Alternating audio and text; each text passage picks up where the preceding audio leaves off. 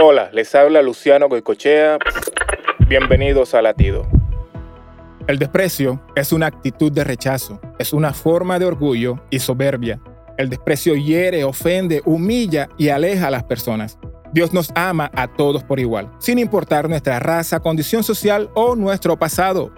Dios nos creó a su imagen y semejanza y nos dio dignidad y valor. Él no quiere que despreciemos a nadie, sino que los amemos como a nosotros mismos. Ahora te pregunto, ¿cómo podemos evitar el desprecio? Bueno, debemos examinar nuestro corazón y arrepentirnos de cualquier actitud de desprecio que tengamos hacia alguien. Debemos pedirle a Dios que nos ayude a ver a los demás con sus ojos de amor y compasión. Así que ya sabes, evita que el desprecio endurezca tu corazón y te aleje de Dios.